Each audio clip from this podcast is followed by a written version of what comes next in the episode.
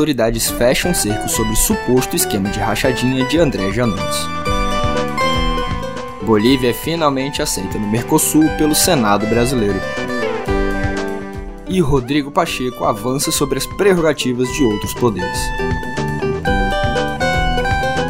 E aí, gente, tudo bem?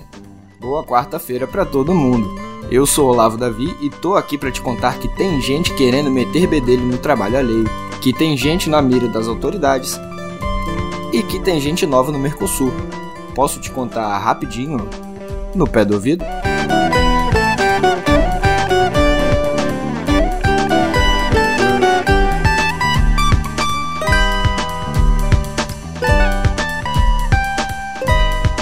Se há tensão entre os poderes da República, ela tem um nome: Rodrigo Pacheco. O presidente do Senado tem atuado para pautar na Casa Alta medidas de contenção ao executivo e ao judiciário. Uma já foi a limitação das decisões monocráticas da Suprema Corte. Pelo texto aprovado entre os colegas do Mineiro, ficam restritas a quem ocupa a presidência do STF apenas no recesso judiciário, tendo o plenário 30 dias para avaliar a matéria.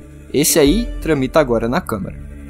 Agora, conforme o que disse o PCdista André Sadi, da Globo News e do G1, ele pretende avançar sobre o regimento interno do Supremo e limitar o executivo.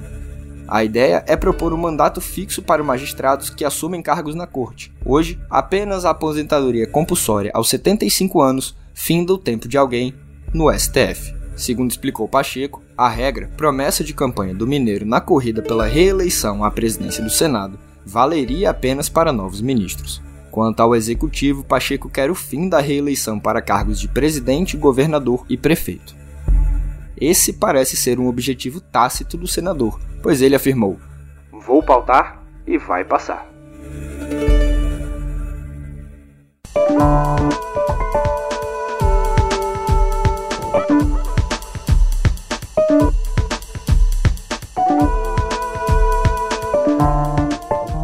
falar em Senado, a Casa analisou e aprovou a entrada da Bolívia no Mercosul. O movimento era esperado desde 2015, ainda no governo de Dilma Rousseff, responsável pelo convite, e o Brasil era o único país do bloco que ainda não havia deliberado sobre a questão. Há várias razões para isso, mas algumas delas passam pela crise política vivida em La Paz com a deposição do socialista Evo Morales em 2019 e depois com a queda e prisão de Reanin Áñez, a ex-presidente que precisou de um golpe de Estado para chegar ao poder. Também podemos contar o mandato de Jair Bolsonaro, que só não tratou a Bolívia pior do que a Venezuela durante seu governo. Enfim, a votação foi simbólica e apenas Eduardo Girão, do Novo do Ceará, e Cleitinho, do PL Mineiro, votaram contra a recepção da Bolívia.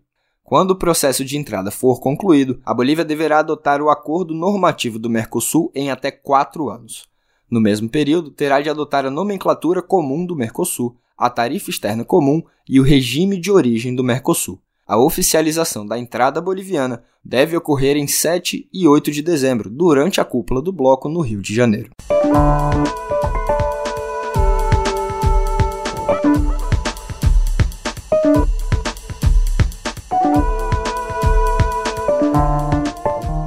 Olha, o programa de hoje está todo encaixadinho, mas isso não é responsabilidade necessariamente minha. A newsletter do meio está sensacional. Agora, com a Bolívia como Estado-membro, o Mercosul fechou um acordo de livre comércio com Singapura. É a primeira vez na história do bloco, formado em 91, que um acordo do gênero é firmado com um país do Sudeste Asiático. A expectativa é que o tratado facilite o fluxo comercial de lá para cá, forneça maior previsibilidade e melhores condições para investimentos. Agora, falta apenas que o legislativo dos países que compõem o bloco e também de Singapura ratifiquem a decisão.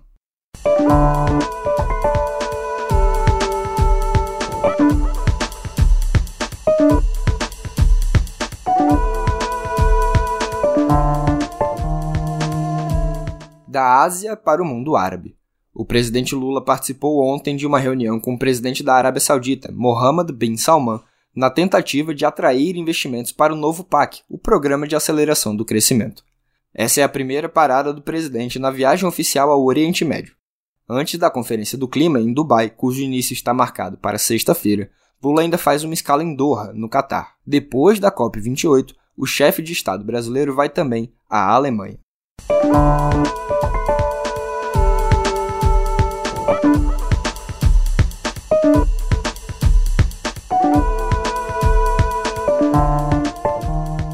Agora sim o assunto é política doméstica. E é assunto sério, porque o deputado André Janones, do Avante de Minas Gerais, está na mira da Polícia Federal, da Procuradoria-Geral da República e da Agência Brasileira de Inteligência, a ABIN, por causa das denúncias de peculato, a famosa rachadinha, em seu gabinete.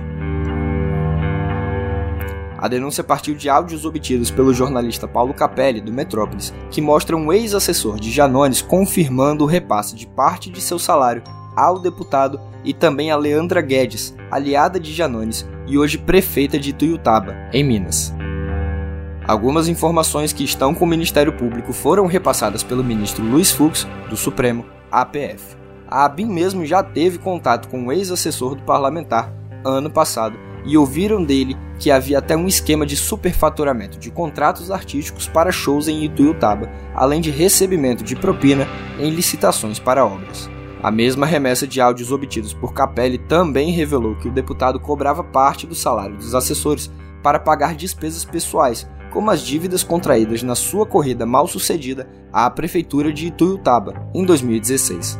Esse áudio, inclusive, mostra Janones em uma reunião com seu pessoal de gabinete, numa explicação bem mequetrefe de como seria o esquema de divisão dos salários, que ele classificou como não corrupção.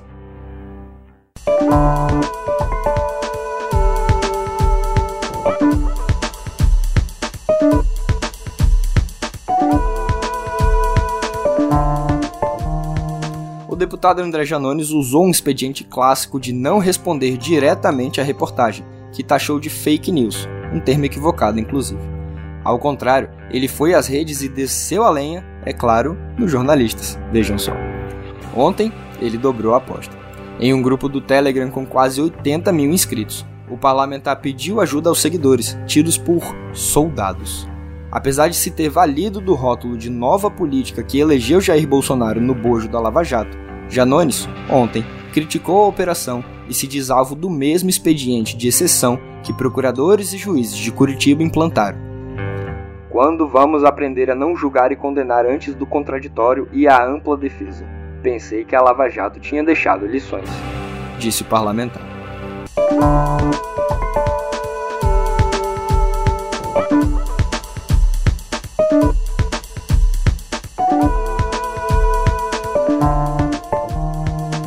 E atenção para a atualização da guerra, porque um novo grupo de reféns foi libertado ontem durante a extensão da trégua entre Israel e Hamas, prevista para terminar hoje, embora haja esforços diplomáticos para manter a pausa nos combates. O Hamas libertou 10 mulheres israelenses e dois cidadãos tailandeses, enquanto Israel soltou 30 palestinos que estavam nas prisões de Damon, Megido e Ofer. Já estão sendo mantidas discussões no Catar para prolongar o acordo. Mas em meio às tentativas de estender a pausa, Hamas e Israel entraram em confronto ontem no norte de Gaza, em um choque que ambos os lados consideraram uma violação do acordo em curso.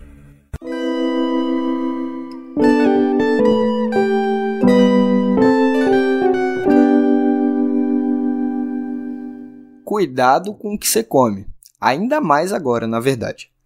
O Senado Federal aprovou nesta quinta-feira aquilo que chamamos carinhosamente aqui em Brasília de PL do Veneno.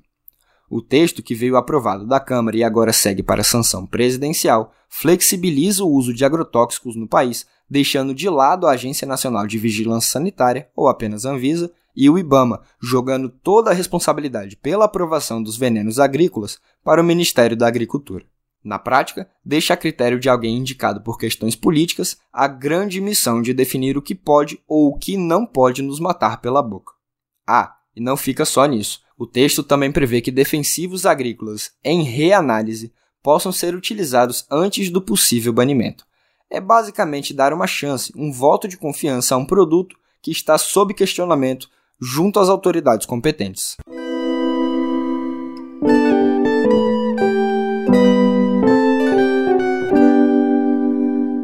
Alguém salve o cerrado.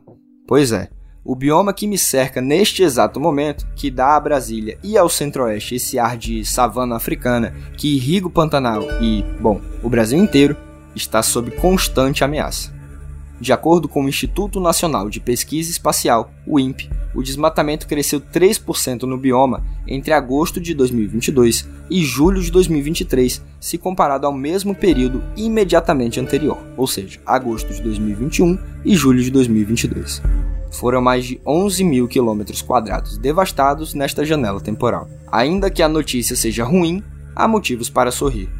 Esta é a menor taxa de desflorestamento se compararmos os números de 2020, 2021 e 2022, quando houve dois aumentos de 25% na devastação e um de 8% em 2021.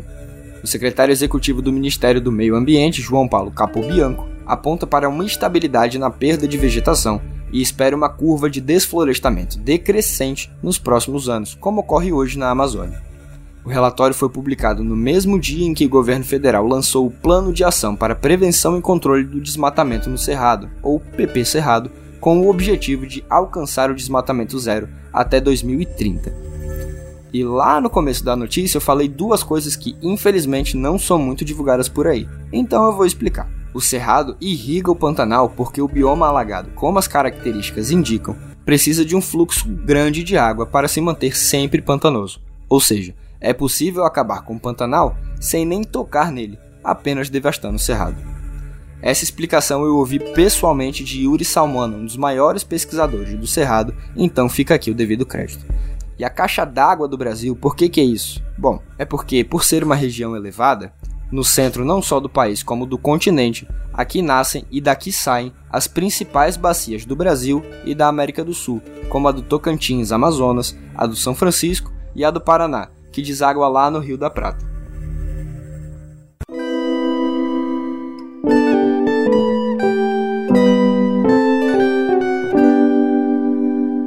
Bom, o presidente Lula sancionou uma lei que amplia o direito da mulher de ter uma acompanhante em consultas, exames e procedimentos em unidades públicas e privadas de saúde, sem a necessidade de comunicação prévia.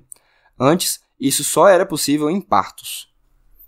Em casos de procedimentos que envolvam sedação e a paciente não tiver uma acompanhante, uma pessoa deve ser indicada pelo estabelecimento, de preferência uma profissional da saúde, mulher.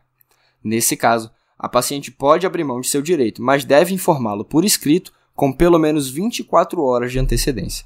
Com a nova lei, mulheres só poderão ser acompanhadas em centro cirúrgico por profissionais de saúde.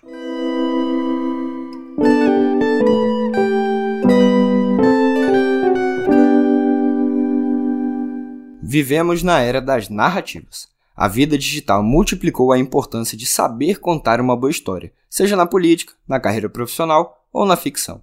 Se você já pensou em escrever roteiro de série, fazer seu próprio podcast ou até mesmo em escrever e publicar um livro, então você precisa conhecer o curso de graduação em escrita criativa do Instituto Vera Cruz, a primeira graduação presencial do gênero em São Paulo. Com duração de dois anos e meio, nela você garante uma formação sólida, abrangendo diversos campos da criação literária. O processo seletivo já começou e as turmas são bem reduzidas, então não perca tempo. O link, o link está aqui na descrição desse episódio, tá bom?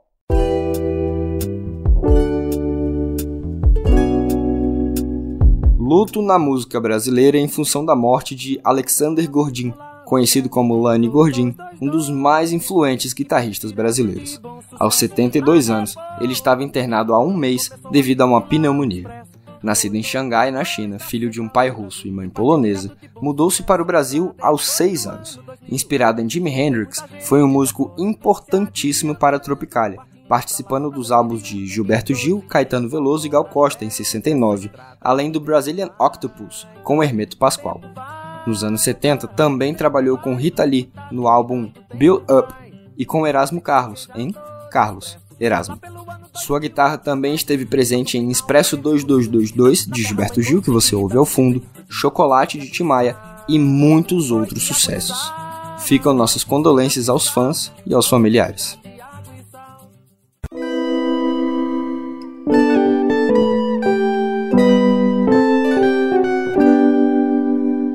A cantora Taylor Swift foi eleita a Artista do Ano, vejam só, pela Apple Music.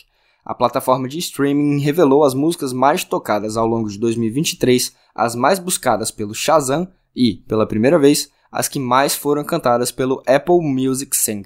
Swift foi a mais escutada pelos usuários, superando Bad Bunny, o artista mais ouvido do ano passado. Em comunicado, a companhia afirmou que 65 faixas da cantora norte-americana alcançaram o Global Daily Top 100 nos 10 primeiros meses deste ano.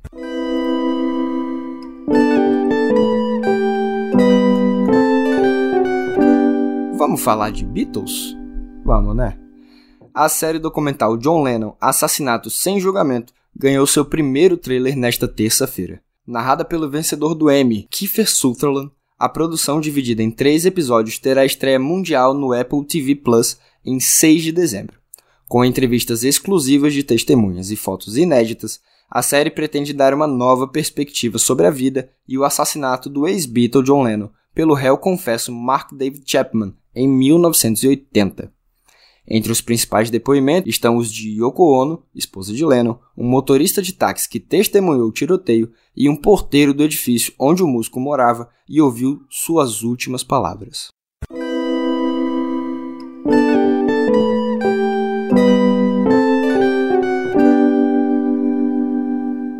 E olha só que legal. Com ingressos esgotados para a fase candanga da turnê pelo Brasil, o Beatle Paul McCartney fez um show intimista para 200 pessoas no Clube do Choro em Brasília.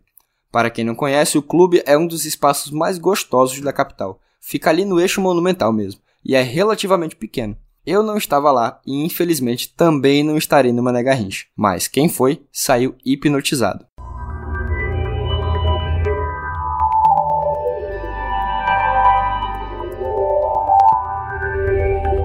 Vamos para a nossa aba de tecnologia, porque a partir de 1 de dezembro, o Google vai excluir contas inativas que não foram acessadas nos últimos dois anos. Com isso, as contas excluídas perderão todo o seu conteúdo, incluindo e-mails e arquivos do Google Docs, Meet, Agenda e fotos. Segundo a Big Tech, cadastros de empresas, escolas e outras organizações não serão afetados. Também não serão afetadas contas configuradas com alguma assinatura. De acordo com o Google, a medida é motivada por questões de segurança. Isso porque essas contas podem ter senhas que já apareceram em vazamentos de dados e, em geral, não contam com a proteção da autenticação em dois fatores. Para evitar que a conta seja excluída por inatividade, é necessário fazer o login e realizar ao menos uma atividade.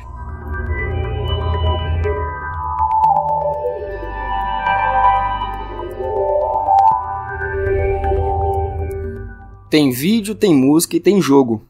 Pois é, o YouTube está lançando uma série de jogos online para seus usuários premium.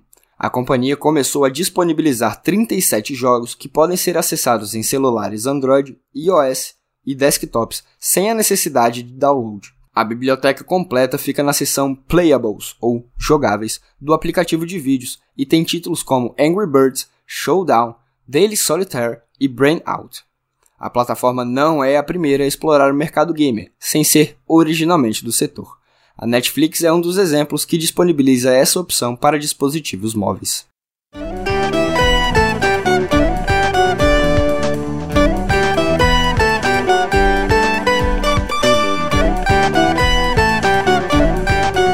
Vamos fazer um combinado? Quem for YouTube Premium, segue a gente nas redes e conta pra mim como estão esses joguinhos aí, porque sinceramente eu não me animei muito não. Combinado? Para seguir o meio, arroba canal meio. Para me seguir, arroba outrolavo. E para se manter bem informado, acesse nosso portal canalmeio.com.br.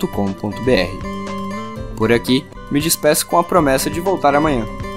Até!